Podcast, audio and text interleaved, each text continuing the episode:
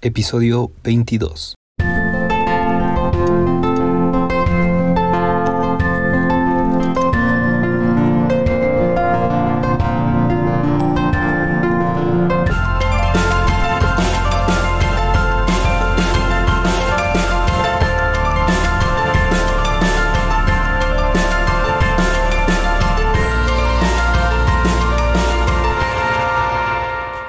Bienvenidos a un nuevo episodio del podcast LGBTQ, en el cual continuamos platicando sobre diversidad sexual. La música no debería ser gay o hetero. La música no distingue de condición sexual y no debería haber necesidad de tener más etiquetas de las de su propio género, ya sea pop, rock, indie, etc. Ahora bien, es innegable que muchas canciones, bien por haber sido un canto a la tolerancia, el amor libre o el respeto al prójimo, han servido para que muchas lesbianas, gays, transexuales y bisexuales, es decir, la comunidad LGBTQ, se hayan sentido identificadas al menos o hayan empatizado con su letra. Y eso es de lo que vamos a hablar en este episodio, desde grandes clásicos convertidos en himnos a temas actuales. Así es que vamos a comenzar.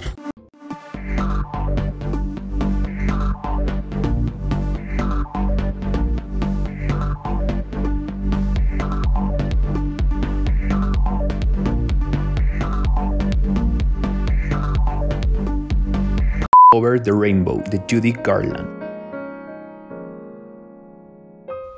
Ya que en el episodio anterior comentamos la historia del colectivo LGBTQ, esta canción no puede faltar en esta lista. El tema interpretado por Judy Garland nació en el 39 para la película El Mago de Oz, pero muchos años después, exactamente en el 69, adquirió el estatus de himno. Y es que a pocos días del fallecimiento de Judy Garland, la comunidad homosexual de Nueva York recordaba a la actriz en el bar de Stonewall. Se dice que el tema sonaba cuando las autoridades llegaron al lugar para hacer una violenta redada policial, pero esa fue la primera vez que la comunidad se manifestó y mostraron resistencia ante el sistema que discriminaba y violentaba a hombres y mujeres LGBTQA. Esta es la principal referencia histórica del movimiento de liberación homosexual en el mundo y desde entonces Over the Rainbow es una de las canciones más representativas de las causas por las que lucha. Vogue de Madonna. Madonna hizo una de las canciones más icónicas de la música pop con Vogue, lanzada en 1990 y con ella un emblema musical del movimiento LGBTQA. Además de convertirla en su canción favorita para bailar, la cantante dio a conocer al mundo entero lo que es el voguing, un baile que nació en la década de los 60 en los salones de baile del Harlem en Nueva York. Los pasos que la comunidad gay negra y latina se movían al ritmo de música house dance y estaban inspirados en las estilizadas poses que veían en las páginas de Vogue, de ahí su popular nombre. Compuesto por inspiración a su personaje en la cinta Dick Tracy, Madonna creaba Vogue, un tema con referencias a personajes de la cultura pop, en tanto que daba visibilidad a ocho bailarines que le acompañaron a lo largo de su gira Long Ambition World Tour. Vogue no era solo el nombre de poses inspiradas en las modelos de revista homónima. Para los bailarines, el voguing era un estilo de baile que imitaba las posturas rígidas y lineales de los jeroglíficos egipcios, en tanto que tenían su origen en los clubes nocturnos donde tenía su lugar la cultura ball, donde los asistentes combinaban el baile, el canto y la sincronía de labios, o bien llamado un lip sync ya que el universo fue llevado de manera exponencial al video Vogue, que se estrenó en marzo de 1990. Aquel inicio en la canción provocaba a los bailarines mantener las posturas menos convencionales, en tanto que el sonido que emulaba los chasquidos con los dedos los llevaba a romper sus posiciones. Madonna se hacía la frase y la palabra y el cuerpo de las personas respondía a la métrica y ritmo de la canción. Hombres y mujeres de traje, siendo motivados por la libertad de sus movimientos, se convirtieron en un momento icónico de la carrera de Madonna. La estrofa más representativa de la canción es cuando Madonna hace referencia a figuras importantes del séptimo arte y la cultura popular de Estados Unidos como las actrices Greta Garbo, Marilyn Monroe y Marlene Dietrich. Los actores Joe DiMaggio, Marlon Brando y Jimmy Dean, a quien refiere como portadas de una revista. Grace Kelly y Harlan Jean, las representaciones de una reina de belleza.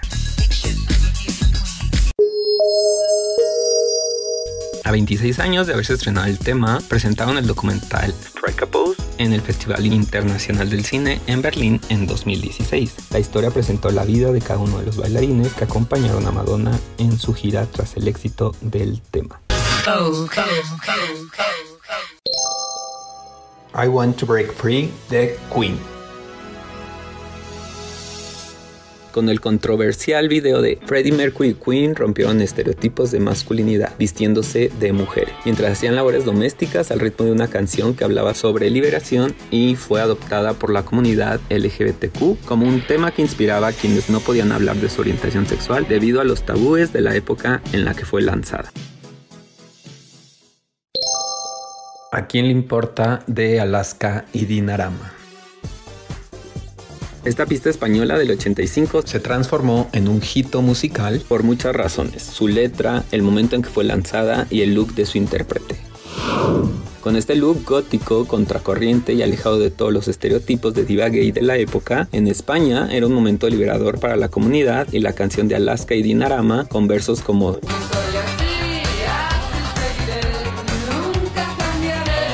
vino como anillo al dedo a sus deseos de libertad y expresar quiénes eran, sin temor a ser juzgados.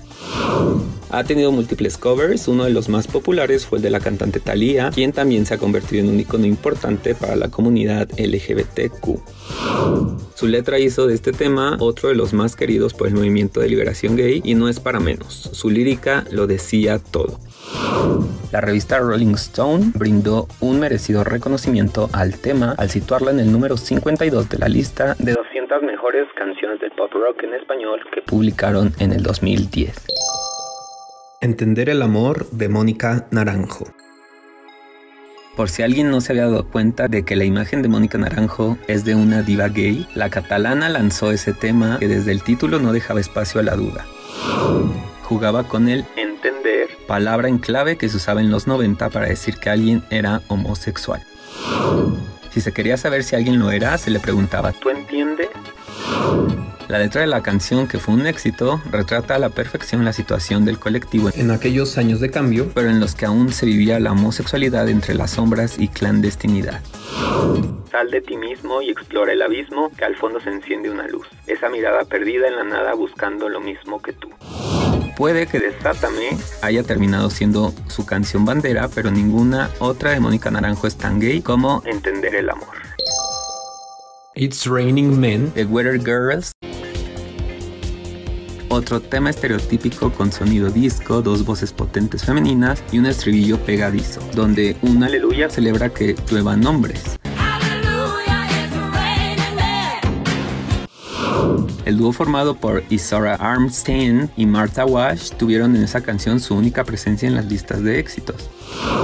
El tema volvió a revalorizarse hace unos años gracias a la versión de las ex Spy Jerry Halliwell y su presencia en la banda sonora de la película El diario de Bridget Jones. Dancing Queen de ABBA Has pasado toda tu vida entera creyendo que Dancing Queen es una canción sobre una chica de 17 años que baila. Y hasta cierto punto lo es. Pero ¿alguna vez has pensado en el momento cumbre de la canción?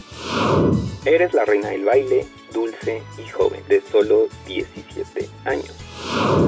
Esta canción es sobre la reina del baile, pero definitivamente no la canta ella. Esta es la tragedia. Nuestra narradora se ha dado cuenta de que ya no es la Dancing Queen, la reina baile, ya no es joven, ya no es dulce, ya no tiene 17 años y en lugar de eso ahora observa desde un bar la pista de baile en un torbellino de fe perdida recuerdos y oportunidades desaprovechadas. Alguna vez tuvo 17 y nunca se dio cuenta de que ese momento terminaría algún día. Dancing Queen es una canción sobre este final, es una canción que anuncia que el paso del tiempo solo se mueve en una dirección, que el segundo después del mejor momento de tu vida está tan en el pasado y ahí estará por siempre. Eres tan joven como te sientes, eres joven una vez, ocurre y luego el resto es un lento deslizar hacia algo que es tanto inevitable como desconocido. Claro, no estoy diciendo que el deslizarse hacia la adultez no pueda ser una experiencia rica y abundante. Para muchos, la juventud es un proyecto incómodo, lleno de discos de Muse y bello público, y como tal, algo que están felices de dejar atrás. Está bien, lo entiendo, pero hay un gran porcentaje de personas que solo tienen sentido su vida cuando son jóvenes. Gente que encuentra un hogar lejos de casa en los rincones parpadeantes de los clubes nocturnos. Ava ha sido bastante deprimente en muchas canciones, Básicamente le contaba al mundo sobre sus respectivos divorcios, aunque a mi parecer ninguno de estos hits se acerca a Dancing Queen en cuanto a la nostalgia, obvio. La canción dice que lo mejor que te ha pasado ahora pertenece a alguien más. Lo mejor que puedes hacer ahora es observar de lejos al nuevo monarca mientras recuerdas cuando tú tenías la corona. Es una canción para el momento en el que el valor de tus recuerdos es mayor que el valor de tus ambiciones. Dancing Queen es de hecho una canción sobre observar la fiesta desde otro lado del filtro, sabiendo que nunca volverás a estar en la lista de invitados. Con las palabras reina y baile en el título, es imposible que una canción no termine siendo un himno gay. Una curiosidad es que Björk declaró que para ella Dancing Queen El Noa Noa de Juan Gabriel. Alberto Aguilera Valadez, más conocido como Juan Gabriel, tiene uno de los éxitos más populares de la comunidad LGBTQ y es el Noa Noa, canción cuya historia es para muchos desconocida. Se trata de un bar y salón de baile ubicado en la ciudad Juárez, donde el artista inició su carrera musical en el 66, debutando con el seudónimo de Adán Luna. El local, que ya tenía una historia de 45 años, alcanzó su época de oro cuando el fallecido artista compuso la canción. En el 94 un incendio dañó la construcción llevándose decenas de recuerdos y fotografías de diversos personajes que visitaron el inmueble en sus mejores años. Debido a las grandes fallas estructurales, bomberos recomendaron demolerlo, pero su dueño David Bencomo lo presentó a un grupo religioso que trabajaba en la rehabilitación de personas adictas a las drogas. Hasta que en el 2007 el terreno fue vendido a Juan Francisco Hinojosa para convertir el recinto en un En 2015, los gobiernos municipales y estatales de la ciudad decidieron construir un nuevo salón Noa Noa para promover el turismo en la ciudad. En la nueva construcción se instaló un mural dedicado a Juan Gabriel, oportunidad en la que el gobernador César Duarte señaló que la obra era un homenaje a uno de los íconos principales de la ciudad por su trayectoria artística, pero sobre todo por su cariño y su labor de poner en alto el nombre de esta ciudad.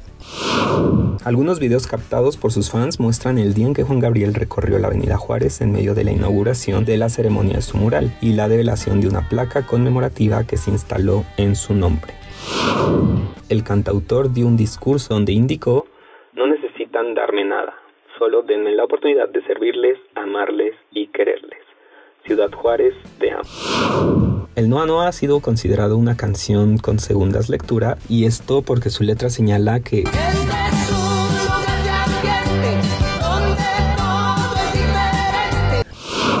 Para algunas personas, críticos de la música e incluso de la comunidad LGBT, se trata de una forma de mencionar un espacio donde no se juzga la homosexualidad o donde frecuentan personas homosexuales. Sin embargo, el Noa Noa dicen que no era un bar gay. Estas teorías se suman a las que giran en torno a la sexualidad del artista, quien durante una entrevista respondió a un periodista que le preguntó si era homosexual la icónica frase de dicen que lo que se ve no se pregunta. Stronger de Britney Spears.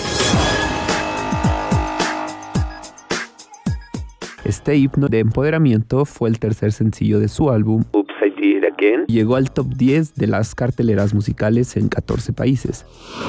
También fue aclamado por la crítica y su video recibió una nominación a los MTV Video Music Awards.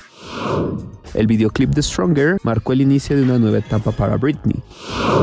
Creo que este video es interesante porque tiene un estilo muy sofisticado y adulto. Marca la diferencia de sus otros videos más acaramelados que hacía antes. Siempre pensé que esta era la transición entre Britney como estrella adolescente y la diva en la que se convirtió. Comentó en 2019 la persona encargada de dirigir dicho video.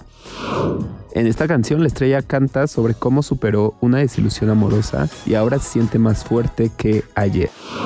Asimismo, es imposible ignorar la referencia que hace sobre la letra de su canción debut, Baby One More Time, pues en una parte se le escucha a la intérprete gritar a todo pulmón.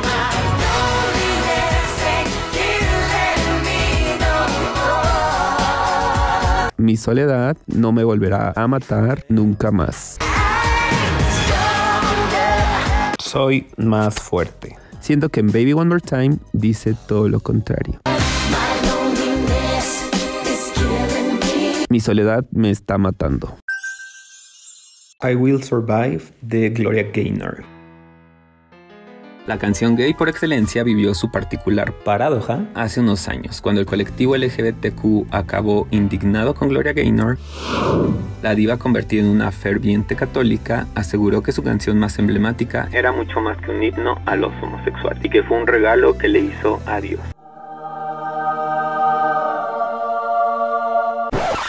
Recientemente también se negó a que fuese usada como himno anti-Trump. Gaynor en un concierto en West Hollywood llegó a exigir que retirasen a los bailarines ligeros de ropa. Pese a todo, I Will Survive permanece como un imprescindible de las fiestas gays por los siglos de los siglos. La letra de esta canción describe en primera persona cómo alguien encuentra fuerza personal mientras se recupera de una separación. Fue usada en una campaña contra el SIDA y se convirtió en himno de la liberación femenina e himno gay. YMCA The Village People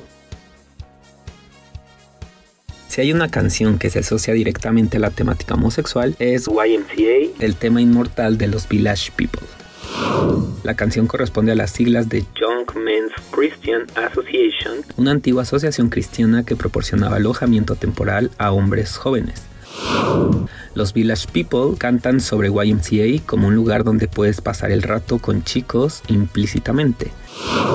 La canción habla de un sitio donde se reúnen de forma encubierta jóvenes homosexuales. Ahí pueden desinhibirse, olvidarse de preocupaciones y problemas y relajarse.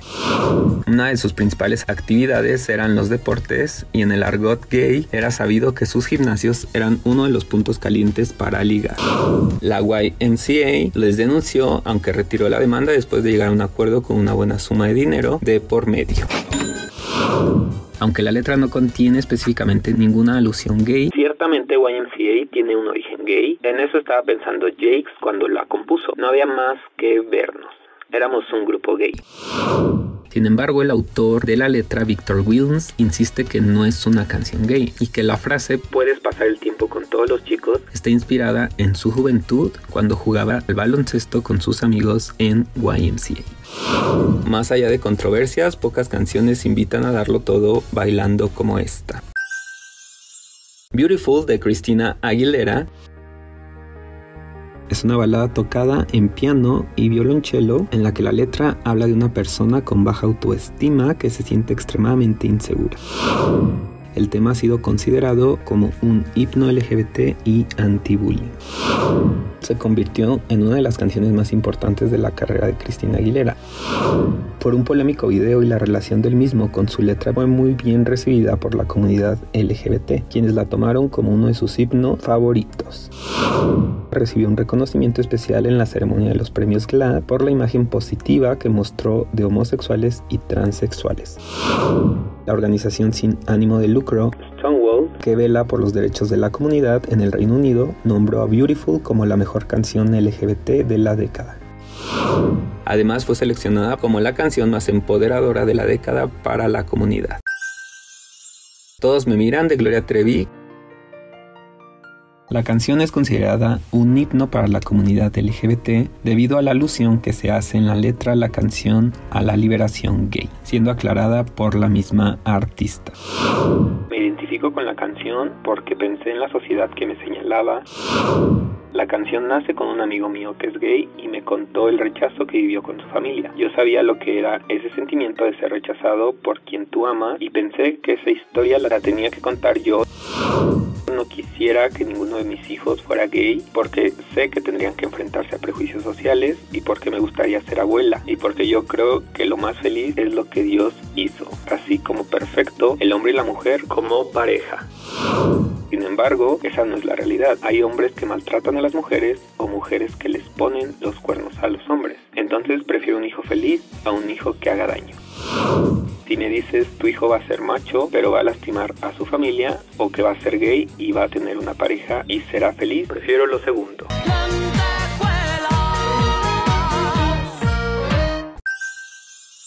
The Greatest decía un tributo a las 49 víctimas del Club Pulse en Orlando.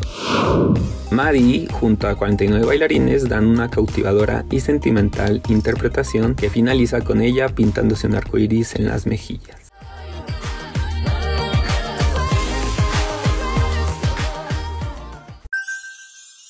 Firework Katy Perry. El video retrata la historia de un chico que acepta su sexualidad.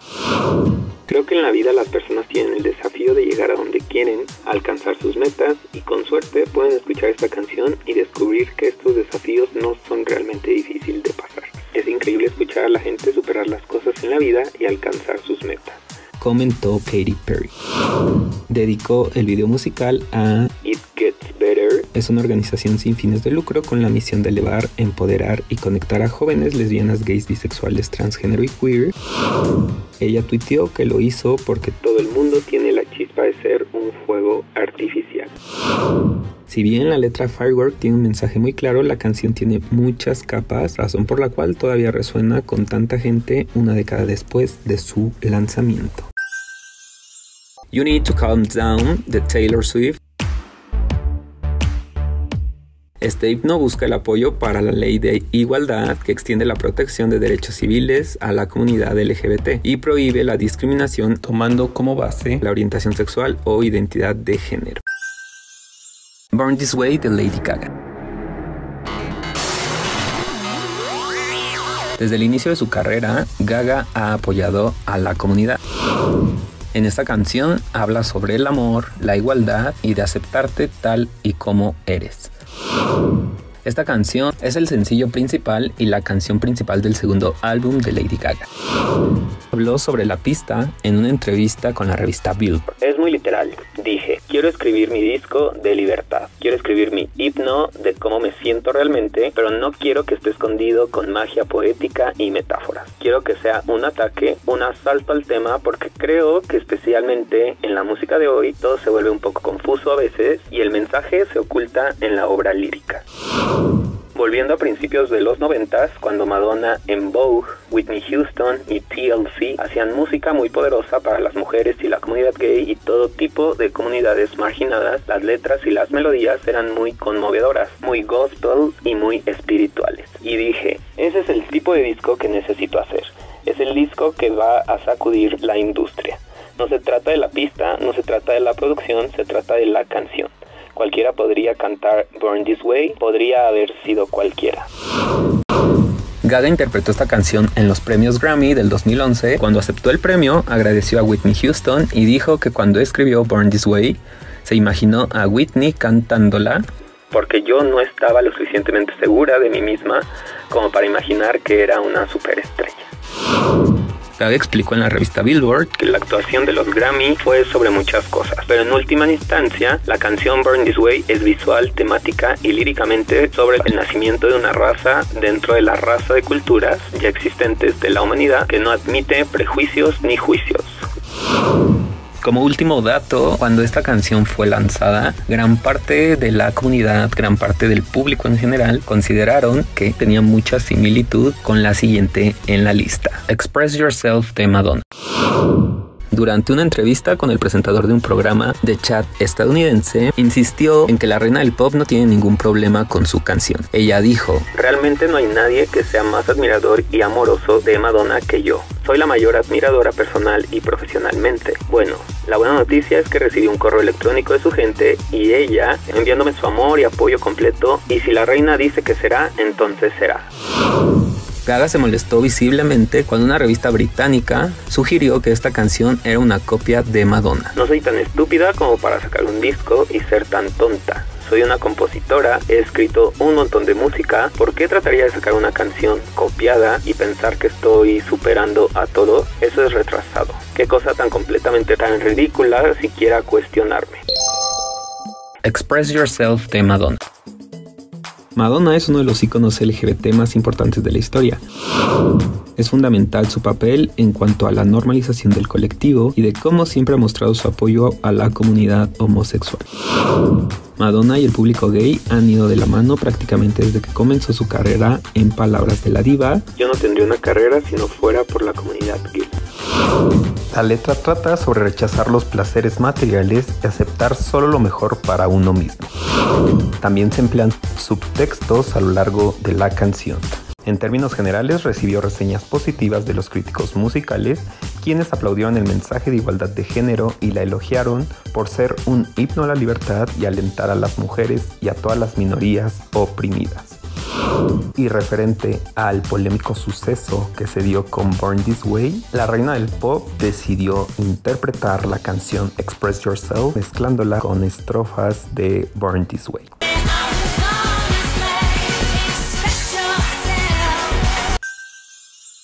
Believe de Cher. La canción Believe aborda el tema de dejar ir el dolor que se siente por una relación rota para abrazar una nueva vida. Che recuerda cuánto trató de arreglar las cosas en vano porque su examante simplemente no estaba dispuesta a hacerlo. En el coro sugiere su disposición para seguir adelante con su vida a pesar de lo que pueda haber sentido en el pasado. Sin embargo, la letra contiene alguna forma de ambigüedad. Por un lado, la cantante podría estar hablando consigo misma porque duda realmente pueda vivir feliz después de perder a la persona que ama. También podría significar que el chico no necesariamente se ha movido mientras ella haya terminado. Es posible que él todavía esté interesado en ella.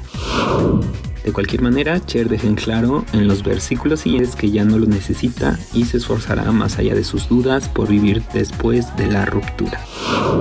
Lo que pasa con los gays es que son muy entusiastas y es muy difícil que no te contagien su entrega. Yo actúo de un modo mucho más femenino con mis amigos homosexuales porque ellos son muchísimo más femeninos que yo. El sentido del humor gay es el mejor y llevo compartiéndolo con ellos desde que tenía 12 años. He tenido seguidores gays cuando nadie quería saber nada de mí y eso no lo olvidaré nunca. No es casualidad que los gays se identifiquen conmigo porque nos parecemos mucho. Siempre me he sentido un poco intrusa porque nunca se me ha aceptado. Los mejores clubs con el mejor ambiente definitivamente son gays. Simplemente amigos de Ana Gabriel. Esta canción lanzada en el año del 89, 31 años de su lanzamiento en los últimos años, ha tomado más importancia en internet por un rumor bastante sobre la historia detrás de esta canción, ya que aseguran que este emblemático tema fue una canción dedicada a la actriz Verónica Castro, con quien se dice que Ana Gabriel mantuvo un corto romance. Este rumor ha sorprendido a muchos, aunque cabe mencionar que no es algo muy novedoso, pues desde hace años se dice que Ana Gabriel y Verónica Castro tuvieron algo más que una simple amistad. Un estilista de la cantante fue quien le dijo que Ana Gabriel estaba profundamente enamorada de Verónica Castro. Simplemente amigos es un himno LGBT. Libre soy de la película de Disney Frozen ya por 2013 en el que el fenómeno Frozen llegó a las pantallas para convertirse en uno de los mayores éxitos y más inesperados de la historia del cine reciente, los seguidores del filme comenzaron a especular y teorizar la supuesta homosexualidad de Elsa, la reina del frío. Como prueba, los 70 millones de resultados que Google arroja al usuario que teclea en el buscador las palabras clave Elsa gay la ausencia de un interés romántico, la reivindicación del machacante y la necesidad de un cambio en la clásica heteronormatividad de las princesas Disney supusieron el caldo de cultivo de un debate público que se ha extendido durante años y cuyo final parecía dilucidarse con motivo del estreno de la segunda parte de la historia. Para que los niños no vieran el lesbianismo como algo negativo, para que se pudiera acabar con el bullying en las aulas por causa de orientación y para que en un futuro Elsa pudiera ser un arma empoderante para las futuras adolescentes. Lo importante de esta película es que una mujer que lleva sobre sus hombros el peso de un reino tiene que lidiar con su poder extraordinario. Advirtió Jennifer Lee, codirectora del filme. Estamos muy orgullosos de que la película no gire en torno a alguien ni a ningún romance. La Federación Estatal de Lesbianas, Gays, Trans y Bisexuales considera muy positivo el movimiento espontáneo que reivindica a Elsa como un ícono homosexual aunque consideran coherentes las explicaciones de Disney sobre el arco argumental de la protagonista. Inciden en la relevancia que tendría que uno de los personajes de mayor impacto en el público infantil pudiera presentarse como una mujer lesbiana, para que los niños no viesen el lesbianismo como algo negativo, para que se pudiera acabar con el bullying en las aulas por causa de orientación y para que en un futuro Elsa pudiera ser una arma empoderadora para las futuras adolescentes. Cicidad Walk RuPaul ha lanzado 12 álbumes de estudio, 4 álbumes de banda sonora, 6 álbumes recopilatorios, 5 de remezclas y 11 larga duración. También ha lanzado 45 sencillos, 42 videos musicales y 13 sencillos promocionales. Aunque Supermodel fue la primera canción interpretada por este señor, la favorita para el colectivo LGBTQ es llamada That Walk levantarme, poner el mundo de cabeza, no olvides lo que dijo tu mamá, la gente ha hablado desde el principio de los tiempos. A menos que paguen tus cuentas, no les hagas caso. Es parte del mensaje que busca implantar esta canción al colectivo la palabra sisi ha sido utilizada durante muchos años como término despectivo para referir a todo lo femenino, específicamente a los hombres afeminados. Por este motivo, en los últimos años se ha puesto en tendencia, el colectivo ha decidido utilizarla para normalizarla y de esta forma quitarle todo el contexto ofensivo que se le ha dado al término para agredirlos e insultarlos. El título de la canción refiere a feminizar la forma de caminar para los concursantes en su reality show llamado RuPaul's Drag Race.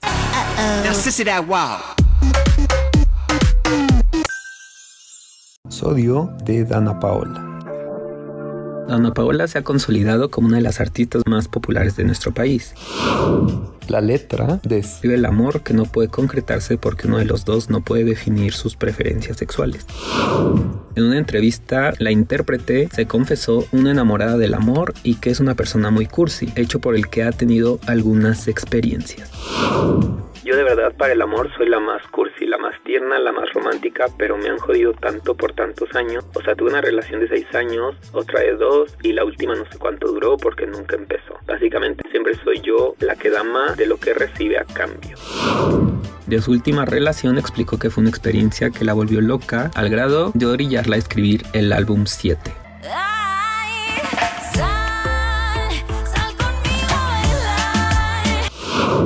Explicó que la canción Sodio habla de las personas que no están claras de su sexualidad y su preferencia.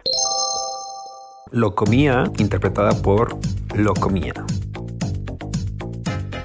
El 5 de septiembre del 87 se realizó la fiesta más grande e inolvidable de la historia de Ibiza. Acudieron más de 500 invitados que llegaron de todas las partes del mundo. En los festejos se acabaron con el suministro de champán y cocaína de la isla.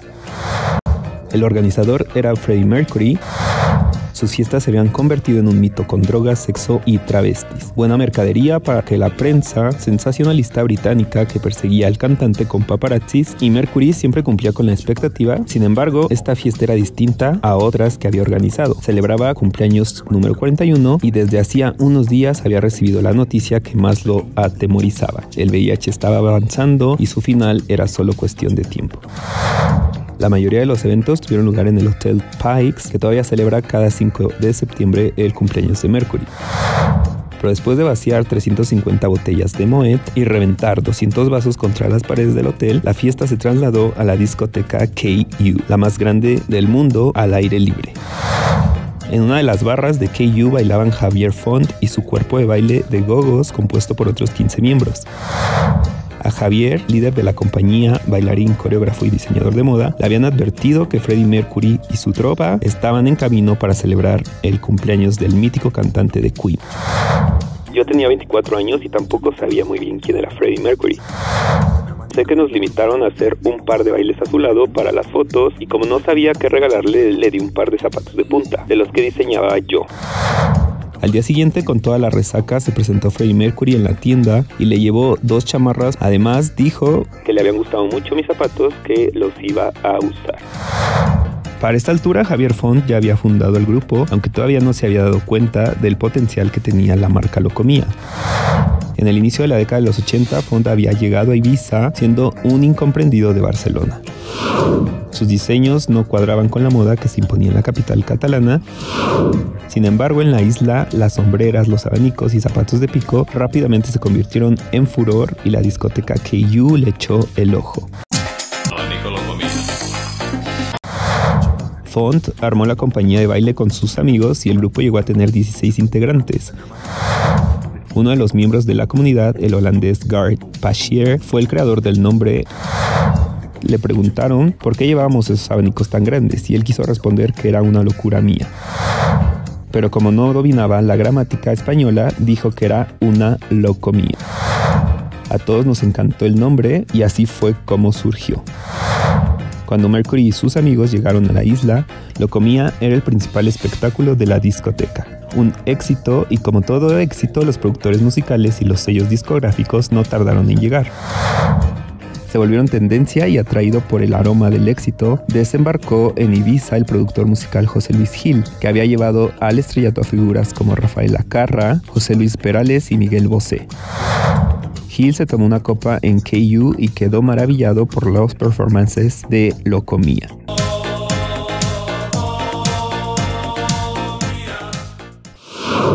Al día siguiente estaba en la peluquería de Font. Tenéis una imagen muy fuerte y un estilo provocativo. Si supieras cantar, se podría estudiar lanzarlos como grupo musical. Desde inicio hubo problemas con Gil. En primer lugar, ninguno de los miembros de la compañía sabía cantar y en segundo, había lugar para cuatro integrantes y el resto se iba a quedar fuera.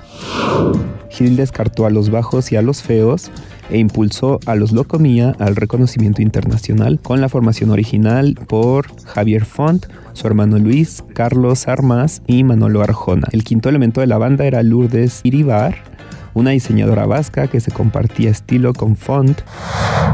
Una de las primeras presentaciones en televisión gestionada por Lourdes Iribar fue actuando en los mismos escenarios que Pet Shop Boys y Duran Duran dos grupos que José Luis Gil asociaba a la cultura gay, pero el productor decidió que no quería que la bandera fuera encasillada en la homosexualidad. La ambigüedad es comercial, lo definido sea lo que fuere, limita y reduce el público. Pero Font se negaba a ocultar su orientación sexual. A mí me preguntaba un periodista que si tenía novia y yo le decía que sí, que tenía un novio guapísimo y de golpe tuvimos que dejar de expresarnos con libertad y escondernos. Ser ambiguos todo el tiempo, nos prohibieron ser gay, igual que lo hicieron con Miguel Bosé.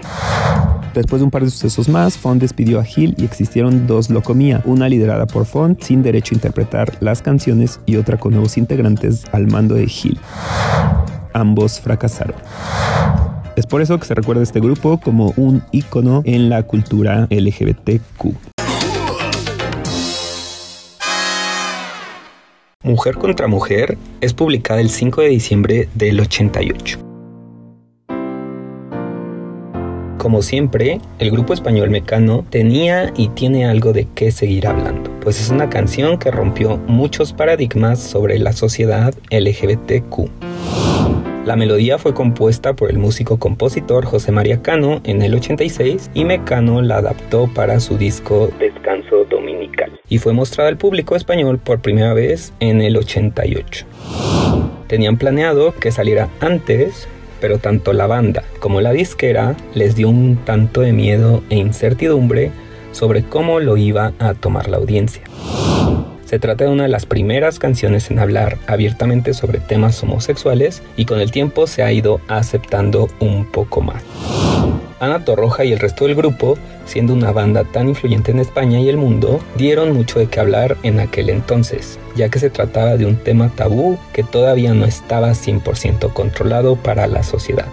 No es que ahora lo esté a ese porcentaje, pero ya hay más personas que se atreven a hablar y actuar abiertamente. Al parecer, el hablar de amor entre dos mujeres fue bastante incómodo para la sociedad, aunque hubo algunos países en donde tuvo bastante y muy buena aceptación, ya que la obra fue adaptada a un francés e italiano. El material está narrado por una persona cercana a las dos protagonistas en donde las acepta por completo. Hubo varias censuras y amenazas por lo que Mecano tuvo que enfrentarse a muchos problemas. Compartieron su postura de cómo estábamos en un mundo en que las cosas habían cambiado y todos debíamos desarrollarnos junto con él. Este tema realmente fue un parteaguas en la sociedad LGBTQ.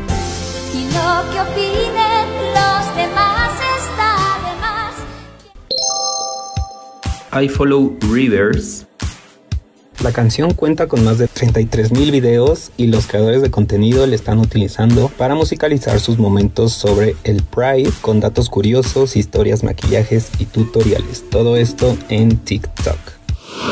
El tema de la cantante sueca fue lanzado en el 2011 y pertenece a un segundo álbum.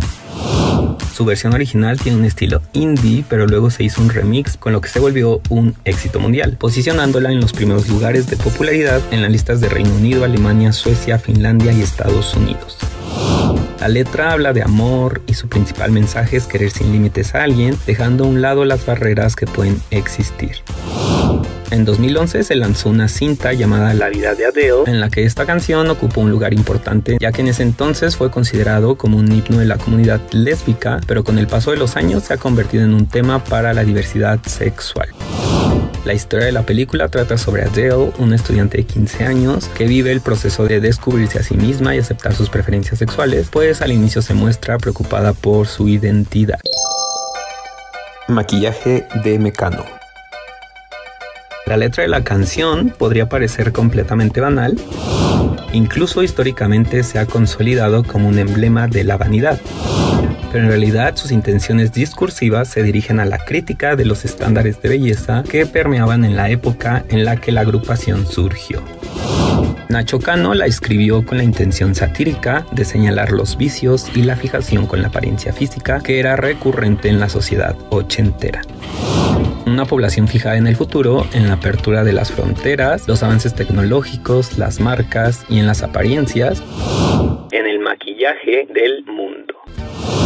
Mecano siempre que interpreta esta canción en directo hace un giro en sus presentaciones, tanto en sus atuendos que lucían sobre el escenario como en los arreglos del tema, todo para enfatizar en su propósito sarcástico.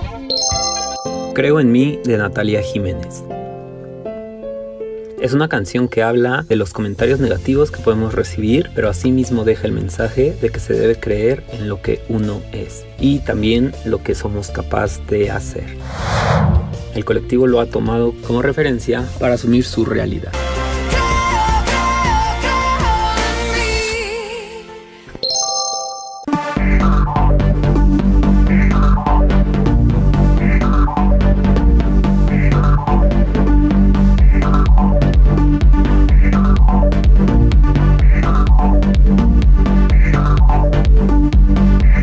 Hemos llegado al final, un poquito más de las 25, es que realmente son miles y miles las canciones que podríamos enlistar para este episodio. Y como no podemos ser, o bueno, sí podemos ser, pero nadie quiere escuchar un episodio de 6 horas, creé una lista con todas las canciones restantes y también todas estas que mencionamos, una lista de reproducción en Spotify y también voy a agregar el link de la misma en la descripción del episodio. Espero que les haya gustado. Déjenme saber sus comentarios, dudas, preguntas a través de las redes sociales. Las encuentran como arroba el podcast LGBTQ. Voy a adicionar un link en la descripción del episodio para que puedan llegar a cada una de ellas. Recuerden que dar un like, un compartir, un suscribirse en YouTube ayuda mucho para que toda esta información pueda llegar a más y más personas y de esta manera nos encaminemos a ser esa sociedad que vive, incluye, respeta y es empática con la diversidad. No me queda más que recordarles que mi nombre es Oscar Olmos y que nos escuchamos en el próximo episodio para continuar construyendo conocimiento, derribando prejuicios.